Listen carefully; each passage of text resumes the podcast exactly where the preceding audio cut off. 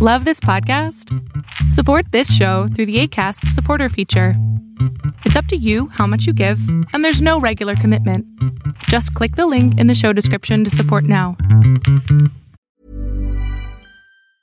Life is full of awesome what ifs, and some not so much, like unexpected medical costs. That's why United Healthcare provides Health Protector Guard fixed indemnity insurance plans to supplement your primary plan and help manage out of pocket costs. Learn more at uh1.com. Many of us have those stubborn pounds that seem impossible to lose, no matter how good we eat or how hard we work out. My solution is PlushCare. PlushCare is a leading telehealth provider with doctors who are there for you day and night to partner with you in your weight loss journey. They can prescribe FDA-approved weight loss medications like Wagovi and Zepbound for those who qualify. Plus, they accept most insurance plans. To get started, visit plushcare.com slash weight loss. That's plushcare.com slash weight loss. Bienvenidos, qué gusto. Estamos iniciando con esto que se llama el Garage de Sócrates. Yo soy Fernando y tuve la oportunidad de juntarme con este par para empezar a platicar de autos, de conducción y de psicología. Les platico un poquito de mí soy fanático de los autos desde chiquito, estudié ingeniería, pero también tengo un gusto por la psicología y lo platicaba con Adrián y coincidimos. Pero entre otras cosas absolutamente no relevantes, yo sí, yo voto porque la pizza se puede comer con piña.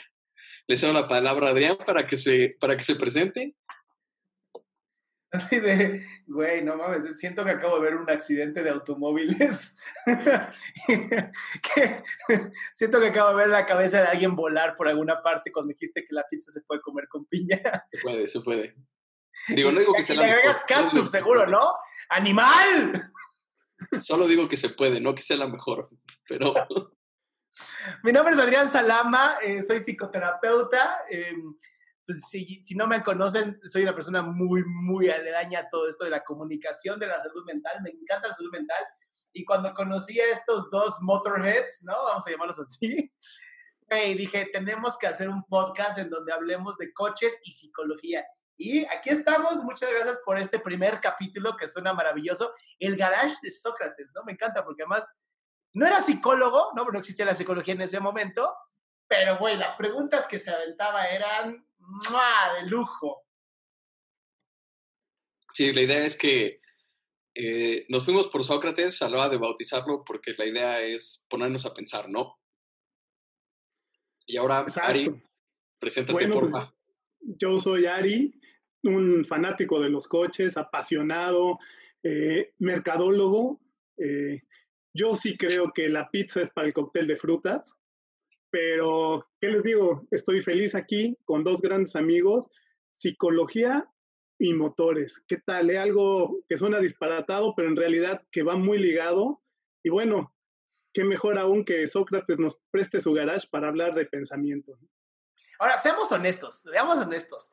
Tú ves, ustedes porque se le ven metidos en coches y cosas así, pero yo, ¿no? O cualquier hombre, ¿no? Que no tenga conocimiento de motores o de coches o como ustedes, cuando ve a un hombre trabajar en un motor, cabrón, te acercas. Es, es una atracción inmediata, cabrón. Es como, ¿qué están haciendo? Te acercas, ¿no? Y nada más estás ahí viendo, no ayudas, no haces nada, nada más estás viendo. Y, y disfrutamos, o te puedo hablar por mí, yo disfruto cabrón, ¿no? Ver cómo pueden armar o quitar un motor, desarmarlo, ponerle, agregarle. Y siempre estoy haciendo preguntas que no tienen nada que ver, ¿no? ¿Y cómo haces para que sea más rápido? ¿Y cómo haces para que no sé qué? ¿Y cómo...? ¿Y Esa es la pregunta clave. ¿Cómo haces que sea más rápido? y me encanta porque te pueden decir, ¿de qué, ¿para qué quieres que sea más rápido? ¿No? Pues igual te vas a estrellar porque no vas a poder manejarlo, cabrón. y además, me acuerdo cuando era chico y, justo vivía lo que platica Adrián, que eh, salían y salían y salían piezas y decía, ¿y todo esto para qué sirve? Bueno, y aquí les va algo que creo que no sabían, pero yo a los 13 años fue mi primer trabajo y acabé en un taller de suspensión. Llegué y ya saben, este, mi papá me mandó con un amigo de él, yo a los 13 años, pero la clave es que yo tenía que llegar a pedir trabajo y le tenía que decir al dueño del taller, ¿qué huele, güey, qué? No, pero imagínate, a los 13 años era más bien un, ¿qué huele, güey, qué? Y enseguida, ya saben, uno con todos los nervios, se desató la risa y tú eres el hijo de Juan Cole pásale para acá. y pasé muy buenos años de mi pubertad en un taller. Qué mal. No, no, no, sí, el sueño erótico de cualquier jovencito que le gusten los coches. Sí, Sí, también cuando empiezas a trabajar en los, en los eventos, que particularmente es donde Ari y yo nos conocemos, Ari y yo nos conocemos desde hace 15 años en el Club Deportivo Automovilístico de Querétaro, a mouthful, dirían los gringos, pero era eso, era un club de aficionados de los autos, este, enfocado en promover el automovilismo, se hicieron muchísimos eventos en Querétaro en su tiempo, participamos como club a nivel nacional en eventos este, del Nacional de Rallys, con la Panamericana. Eh, digo, Ari, la, trayectoria de Ari en el, club es, creo que de, hecho es más larga que la mía. Claro, y además era el puro placer de conducir, ¿no? Eh, Querétaro es un estado privilegiado por tener una carretera en su sierra de primer nivel, ¿no? Donde se presta ese camino para que pase la Panamericana, recibe el rally 24 horas, recibe el rally de la medianoche. ¿Qué te digo? Era el puro placer de conducir. Oye, pero es de las carreteras que más accidentan, ¿no? En la sierra no tanto. La que sí tiene, eh, la que estadísticamente sí es de las carreteras más peligrosas es la México-Querétaro. Eso sí. Sí, porque sí, sí sé que es una como, es tan hermosa y es tan amplia sí sé que hay personas que pues, deciden, ah, pues le puedo pisar, ¿no? Es una carretera muy rápida, ¿eh? es una carretera que su promedio de flujo, no su límite de velocidad es alto, entonces sí es una carretera en la que hay que estar concentrado y conducir. Pues justo ahorita que dices concentrado y de conducir, es parte del tema de hoy, que es la diferencia entre conducir y manejar y el rol que juega la mente en la conducción porque estamos muy acostumbrados a nada más poner el piloto automático mental y venir completamente desconectados. Eh, oye, que desgraciadamente si empiezas a checar las, las estadísticas y, y, analizas en los hombres, ¿no? Sobre todo los machos alfa, ¿no? Todos creemos que somos los mejores manejando. Todos. O sea, Eso es una a cualquier hombre. Te va a preguntar a cualquier hombre, ¿eres bueno manejando más que el promedio? A huevo, sí. ¿No? Y de pronto dices, bueno, no puede ser que todos sean más que el promedio, o sea, entonces el promedio ya lo elevamos. Sí, se convierte, decía Sari, ¿no? Que había una ruptura en, el, en la continuidad de espacio-tiempo. Sí, ¿no? Cuando dices eso ya se abre ahí una ruptura en el espacio continuo-tiempo. Oye, Adrián, y fíjate, yo aquí platicaba hace rato con, con Fernando antes de iniciar y le decía que la edad también tiene algo que ver, ¿no? Cuando somos jóvenes y seguimos siendo, pero cuando fuimos más jóvenes, esa percepción del peligro es más diluida que nada, ¿no? Y es que, particularmente porque te falta información, ¿no? Y es, y es la diferencia de la conciencia, que es el gran diferenciador entre manejar y conducir, que conducir etimológicamente tiene que ver con conducta y manejar por definición es solamente la operación de una máquina. Entonces, eh, cuando, cuando de repente llegas a tu destino y no sabes ni cómo llegaste porque venías peleándote en tu cabeza con la pareja, con los papás, con el maestro, con el jefe del trabajo, venías manejando nada más, venías operando el vehículo, pero sin conciencia de lo que estaba sucediendo.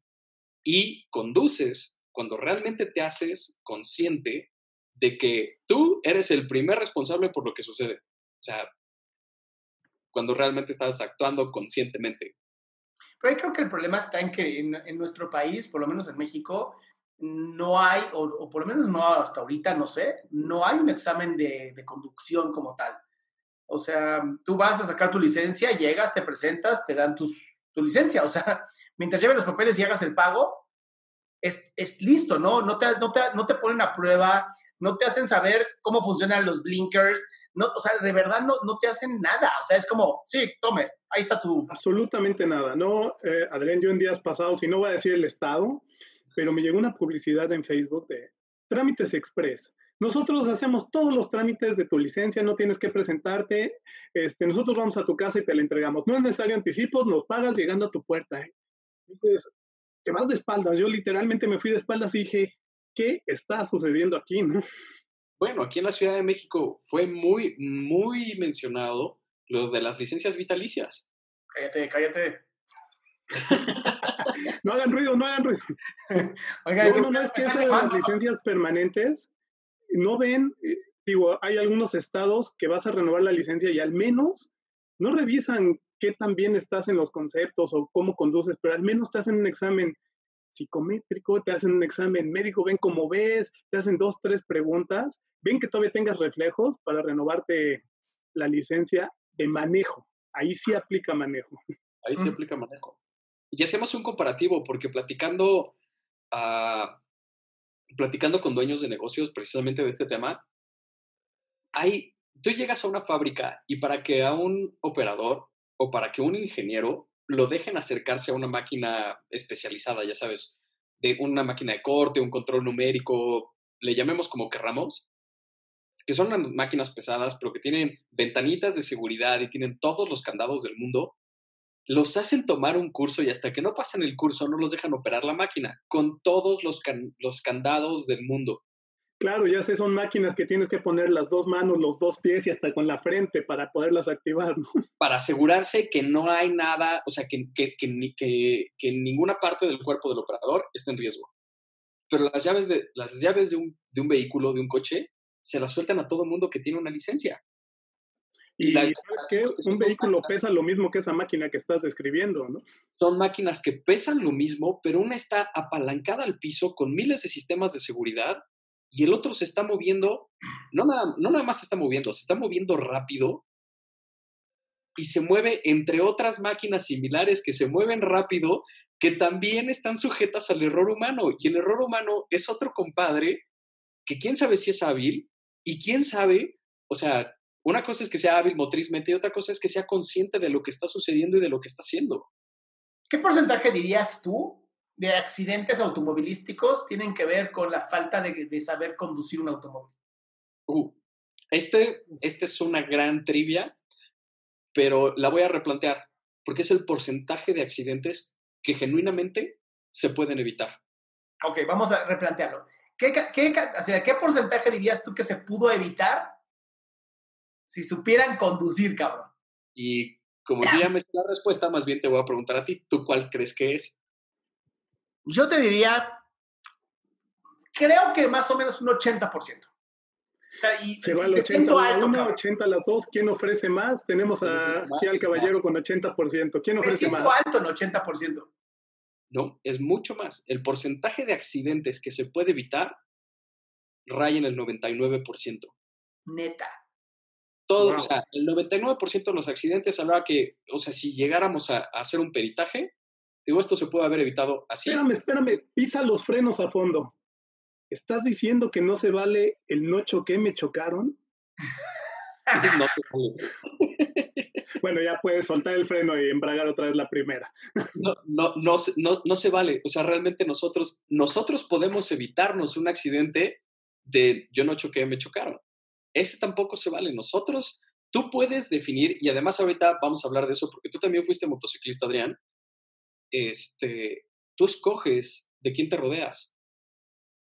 y en la, motocicleta, en la motocicleta probablemente lo hiciste, consciente o inconscientemente, pero si de repente tú ves y dices, híjole, ya sé que es un vehículo, el que tú quieras, lo podemos tener, o sea, porque para no hablar de prejuicios, pero un vehículo, el que sea, y además de que en la moto tienes una, un punto, un, estás en una posición más alta, tienes una visibilidad mucho mayor que en el auto. Entonces tú escoges de quién te rodeas en el tráfico o en una carretera o en una vía rápida. Entonces, en el auto también lo, hace, lo deberíamos de hacer. Nada más que en la moto venimos mucho más concentrados o deberíamos de estar todavía más concentrados porque, estamos, porque además le tienes que, que, que agregar a la ecuación el equilibrio. Claro, la moto te obliga a concentrarte. Y si estás concentrado, vienes conduciendo.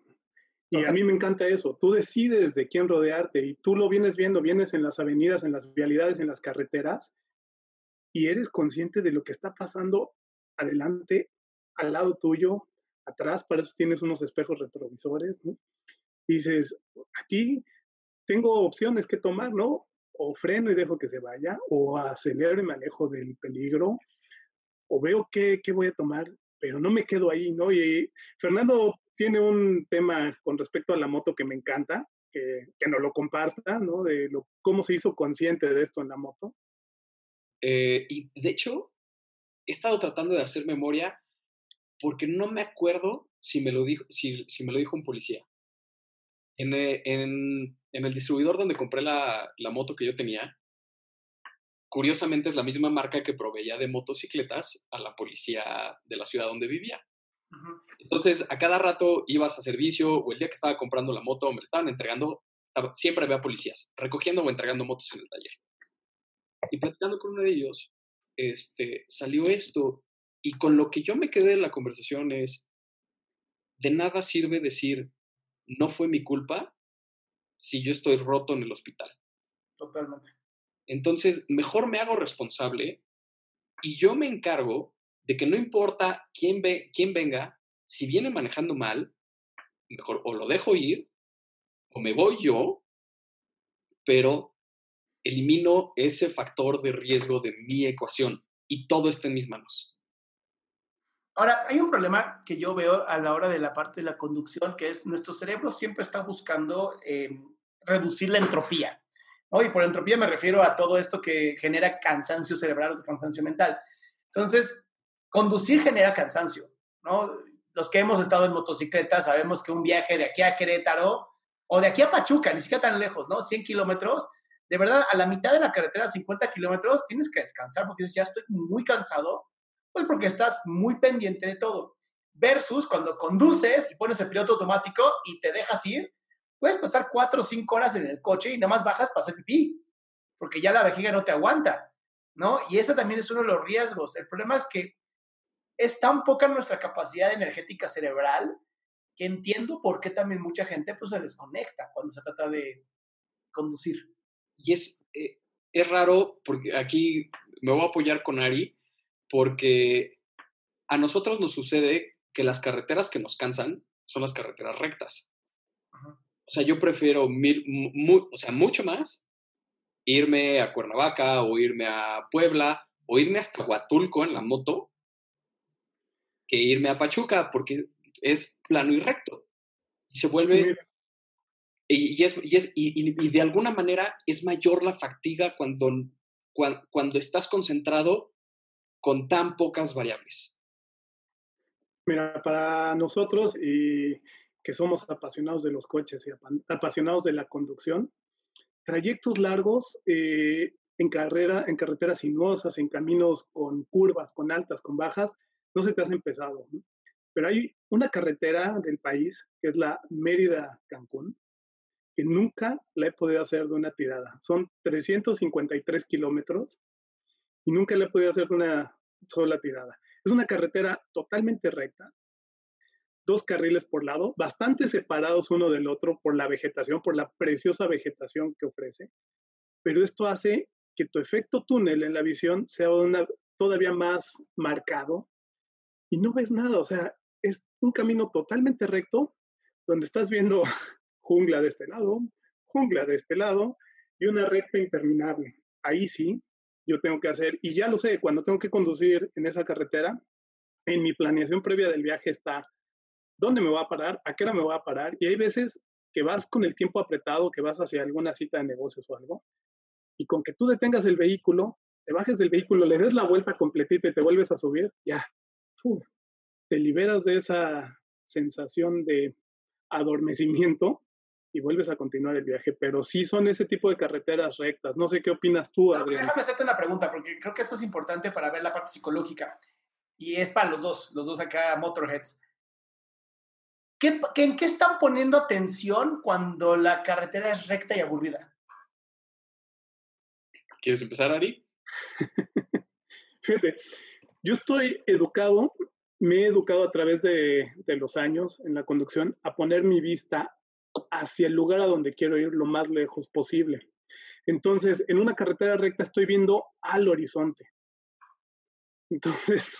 Y, y si entonces tu atención, tu atención, está en lo que nunca estás alcanzando. Exactamente. Porque además el cabrón, así, mientras tú vas avanzando, él va avanzando contigo. sí. Ok. ¿Y tú, Fer? Qué romántico sería lo del horizonte.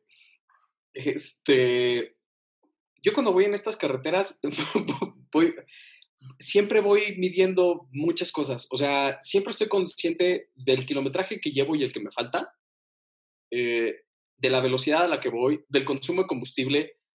Y aunque parezca, no es un juego ni una competencia, pero yo también, antes de que existiera Waze y que le pudieras preguntar, ¿a qué hora voy a llegar? Pic. Antes decías, ok, estimo que voy a estar llegando a tal hora. Y entonces todo el tiempo iba haciendo, o sea, o voy haciendo cuando voy en carreteras así largas, a mediciones de rendimiento de combustible, de a qué hora voy a llegar, de, de si voy adelantado, si voy atrasado, que es un poco de experiencia lo que traemos Ari y yo, que organizamos rallies de regularidad y rallies de velocidad, en donde los tiempos y las velocidades son súper precisos. Pero digo, ahí, ahí que partimos y la escuela de donde venimos es el rally de regularidad para después pasar al rally de velocidad. Bueno, eh, estas señales de los kilómetros son importantísimas. Entonces, siempre sabes en dónde estás, las vas ubicando, ya sabes cada cuándo te las vas a encontrar, que son cada mil metros, más o menos. Hay kilómetros, en estas carreteras hay kilómetros de 800 y kilómetros de 1200 metros, pero vas jugando con muchas cosas que te mantienen alerta, ¿no? Eh, ese reloj que viene en el clúster de los tableros, que es un misterio, el de las RPM, ¿no? También vienes viendo cómo se comporta tu motor y que te da mucha información. Sí, y pues... cuando están en, en estos carreteras como la de Cuernavaca, ¿no? Que los dos conocen perfectamente. ¿En qué se enfocan? Uf. Uf. hasta mira, hasta respiré y me acomodé. Mira, ahí sí, este, esta es una carretera que yo no había manejado eh, realmente en, mis primeros años porque yo, yo no viví en la Ciudad de México hasta hace muy poco, a pesar de ser de aquí. Y viajes a Cuernavaca, pues yo no tenía nada que hacer a Cuernavaca. Entonces, la carretera yo no me la sé, la he conducido relativamente poco. Y ahora sí, con la herramienta del Waze, yo traigo ahí este, a mi navegante, porque vengo viendo, este, ya, ya puedo anticiparme a qué tan cerrada o larga es la siguiente curva que, que, tengo enfrente, porque además llegas y ves si hay una curva a la izquierda, pero no sabes ni qué tan cerrada es, ni, ni, qué, tan, ni qué tan larga va a ser. Si acaso tienes la referencia de la pendiente porque ya vienes de bajada o vienes todavía de subida. Pero una carretera como esa la venimos disfrutando.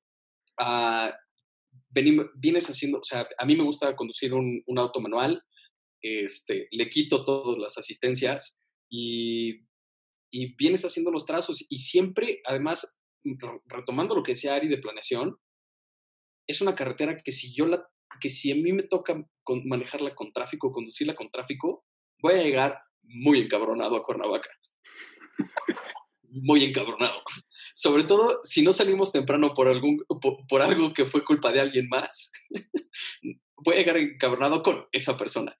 Pero es que eh, se vuelve una carretera súper disfrutable, súper disfrutable, disfrutable. Es una de las carreteras mejor hechas que tenemos aquí a la redonda, porque el pavimento está en muy buen estado, está bien señalada y sí ya en las horas pico la rebasa el, el, la cantidad de, de, vehículos, pero la verdad es que venimos poniendo atención en los trazos, en qué curva viene, este, en la pendiente, en las sombras. Ahí incluso hasta en los cambios que ves en el paisaje. O sea, cuando tú vienes conduciendo, que vienes concentrado, vienes haciendo esta parte de tus trazos, vienes viendo cómo está el camino, cómo vas a trazar la curva, cómo se va a enlazar con la siguiente curva y qué, qué ajustes tienes que hacer, pero también vienes atento a qué pasa, ¿no? ¿Qué pasa eh, con el paisaje? Y la Sierra de Querétaro ofrece un cambio drástico, ¿no? Vienes del semidesierto,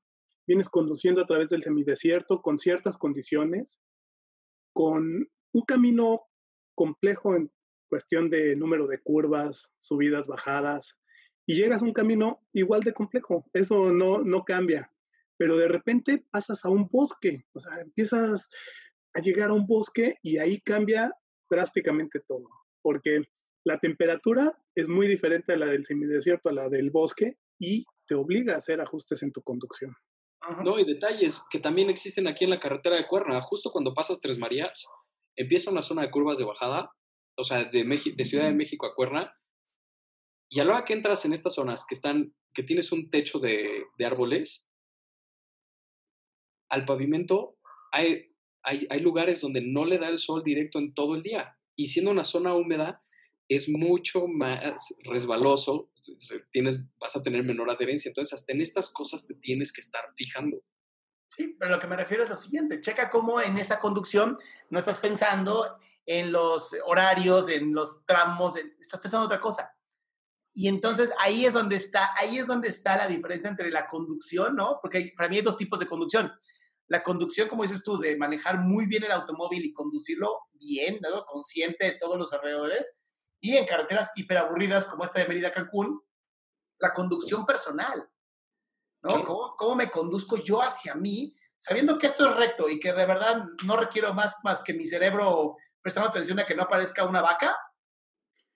¿No? El hecho de que empiece yo a enfocarme en lo que no puedo hacer, ¿no? El control del, del, horizonte, el control de los tiempos, el control de si el RPM, si la... No, es una conducción también personal y es muy interesante que ustedes porque son motorheads, pero mucha gente en el mundo, ¿no? Que no les, no sabe nada de esto, que nada más manejan automóviles, las carreteras largas son las mejores, son así como, gracias Dios, que no tengo que entrar a la curva y no tengo que hacer no sé qué. Y no... Oye, Adrián, y yo encontré el, otro día un tema que estoy seguro que te va a llamar la atención. Leyendo un poco de información acerca de la carta que emitió la Unión Europea sobre conducción segura, hablaba de un tema importante que había que tratar psicológicamente, el tema de los operadores del volante, las personas que se dedican, que por profesión conducen camiones, camionetas o que bien, que porque tantas horas en soledad en las carreteras, que sí tienen que tener las empresas un poco de atención en eso y en qué apoyo psicológico le están brindando al operador. No, no sabes de la cantidad de drogas que se meten los operadores, la cantidad de mujeres prostitutas u hombres prostitutos con, que levantan, y de verdad no para tener relaciones, para platicar, para estar un rato con un ser humano, ¿no? Porque se ha hecho también, y ojalá algún día podamos tener un operador aquí, porque tienen esta la onda corta y entonces se van hablando entre ellos. O sea, se han hecho como varias cosas que funcionan, pero si tú lees mucho de lo que se maneja en el mundo de, debería, no puede manejar más de ocho horas, no puede manejar no sé cuántos kilómetros, no puede, la realidad es que nadie lo respeta. Son muy pocas empresas las que respetan eso. No, lo respetan muy poco. Y creo que difícilmente vamos a poder tener oportunidad de volver a sacar esta, pues esa anécdota slash chiste de un gran, gran, gran amigo del club que desafortunadamente falleció recientemente, Marc Louis. Pero estábamos hablando de, la autopista México-Querétaro en el club y había habido un accidente y justo, ya sabes, de, las, de, los bloqueos, fila eterna, se aventó 10 o 12 horas y platicando de qué es lo que había sucedido, dice, es que... Eh, es que con su tono francés, se vale usando. Con su tono francés, nos platicaba que el accidente había sido justo ahí donde se ponen las prostitutas.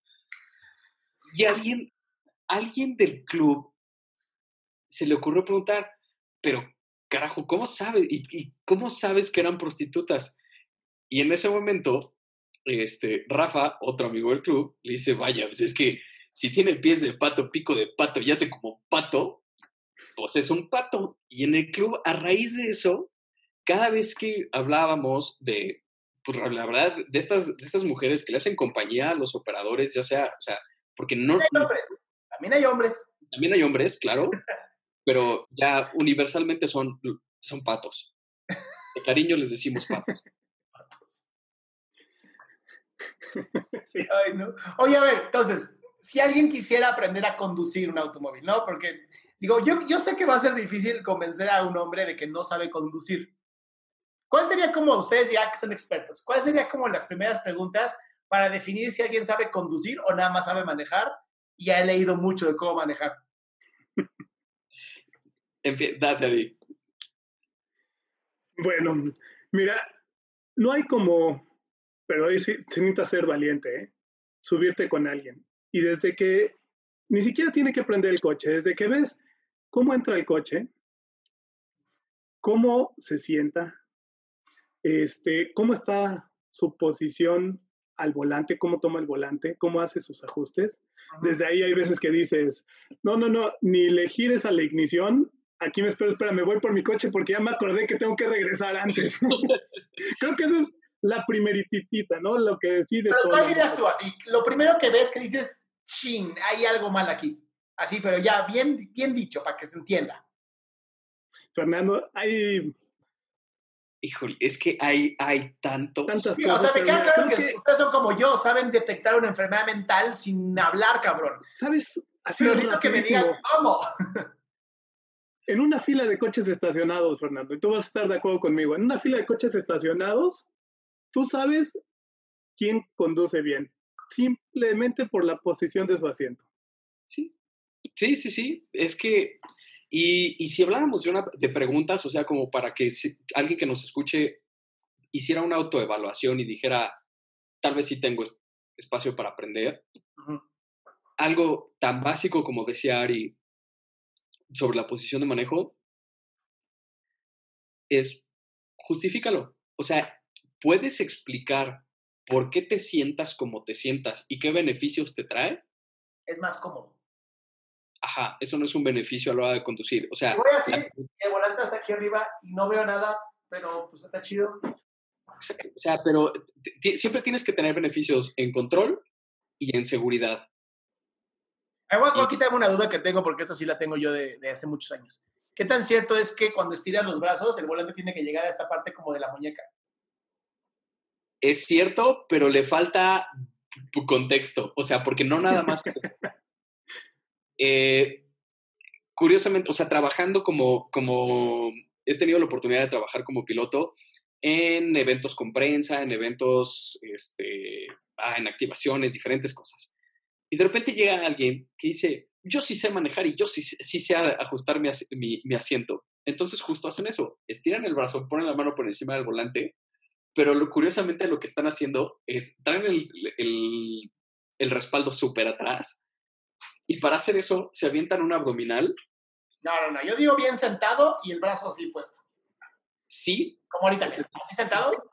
y estás bien sentado y tu espalda está completamente recargada, es una manera de medir la distancia al volante, sí, pero solamente es la distancia al volante. Ok. Nos falta medir Es- la y además es medir. ¿no? No vas a conducir de esa manera. Es Ajá. un check de medición que Ajá. se hace justamente, si viéramos la carátula de un reloj, a las 12. pero tiene, de las 12. pero pero tus manos no van ahí nunca. Y la, la- la mano no, la- no va a las 12. O sea, la Haces mano va así y acá la otra. ¿Qué onda? La, la mano. Esa, la, esa es la, la posición del PAPS. Es que tiene nombre, ¿eh? Esa es la del PAPS. la del y, pap. por ejemplo, ese que tiene el respaldo hasta atrás y para dar una vuelta se acerca, es el FIT. Es Es, el el, que fit. viene haciendo ejercicio cuando... Ese sí maneja. Cuando maneja viene haciendo ejercicio.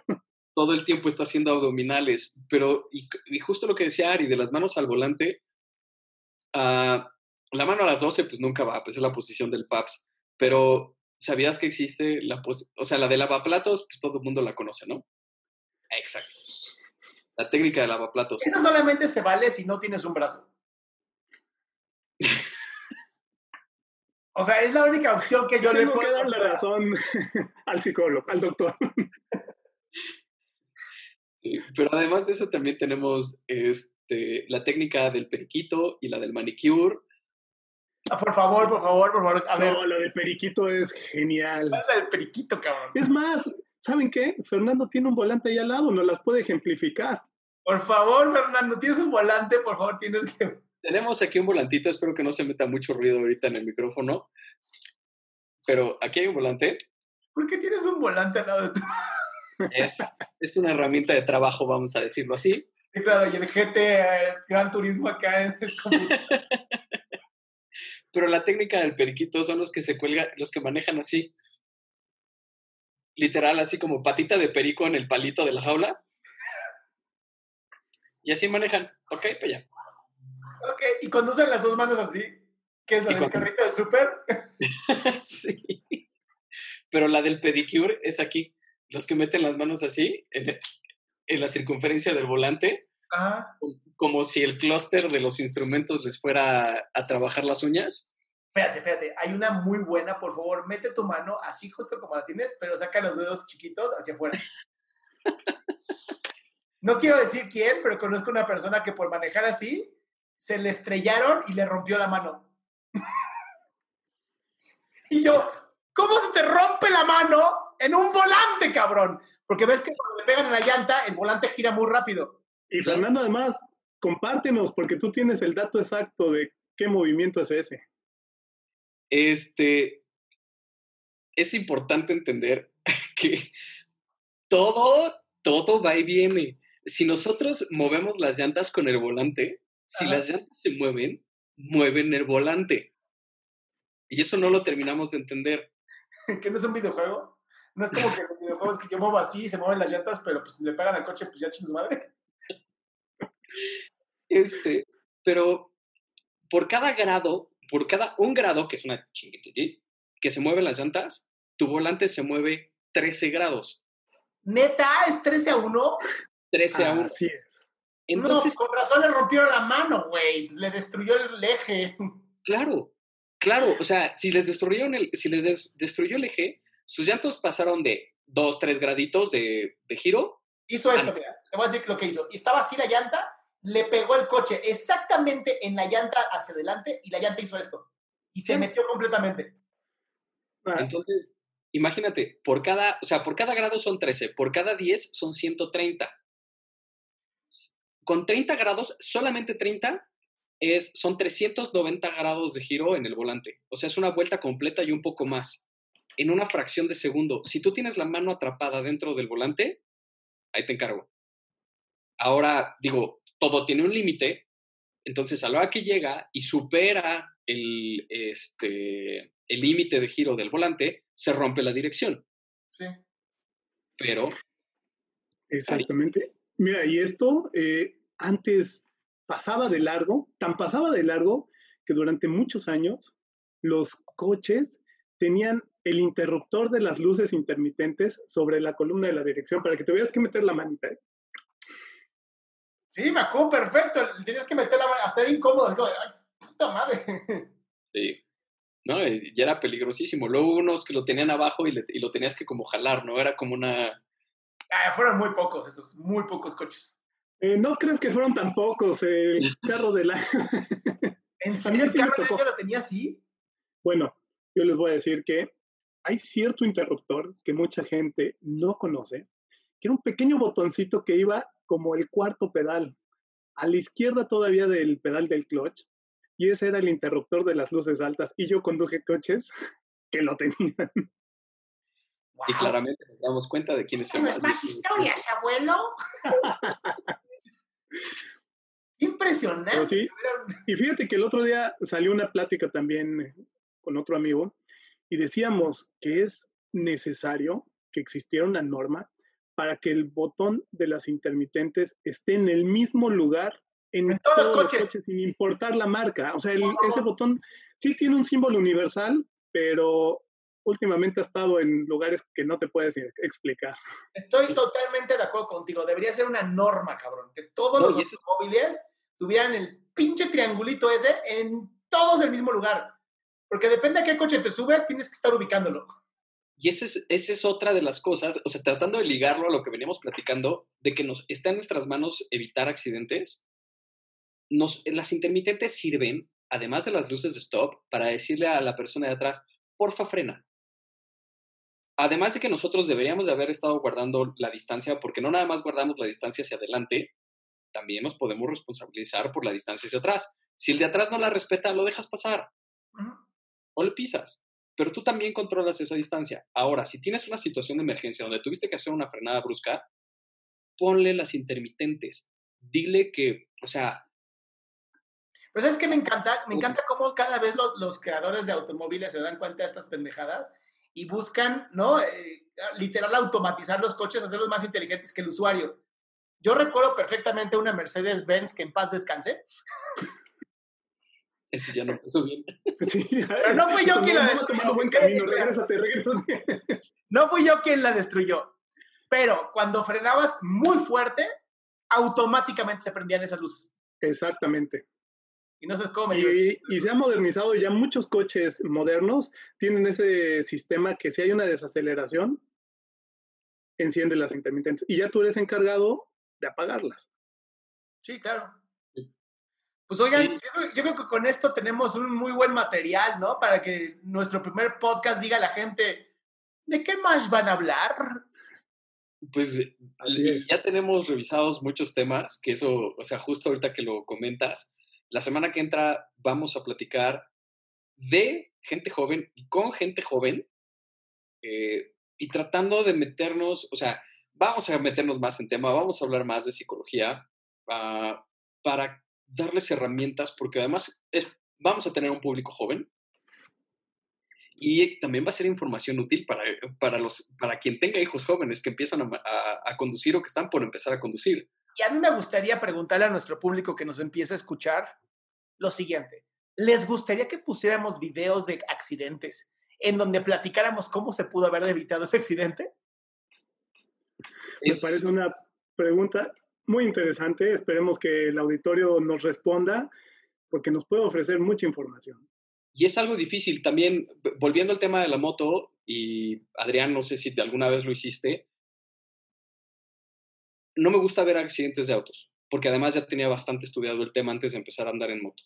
Pero cuando empecé a andar en moto, el, el, sentido de responsabilidad era tal que sí veía los accidentes de motocicletas pensando, tratando de entender cómo se pudieron haber evitado, cuál fue el error para tratar de yo no cometerlo, para aprender de la desafortunada, de la desgracia de alguien más, pero, pero sí funciona. O sea, sí hay mucho que, aprender de los errores de, lo, de los demás. Eventualmente lo que se está buscando y lo que buscan las marcas es el, el cero, o sea, es lograr cero fatalidades en sus, en sus autos, pero empieza por nosotros. La verdad es que mientras los autos no sean completamente este, autómatas, pues la responsabilidad es nuestra.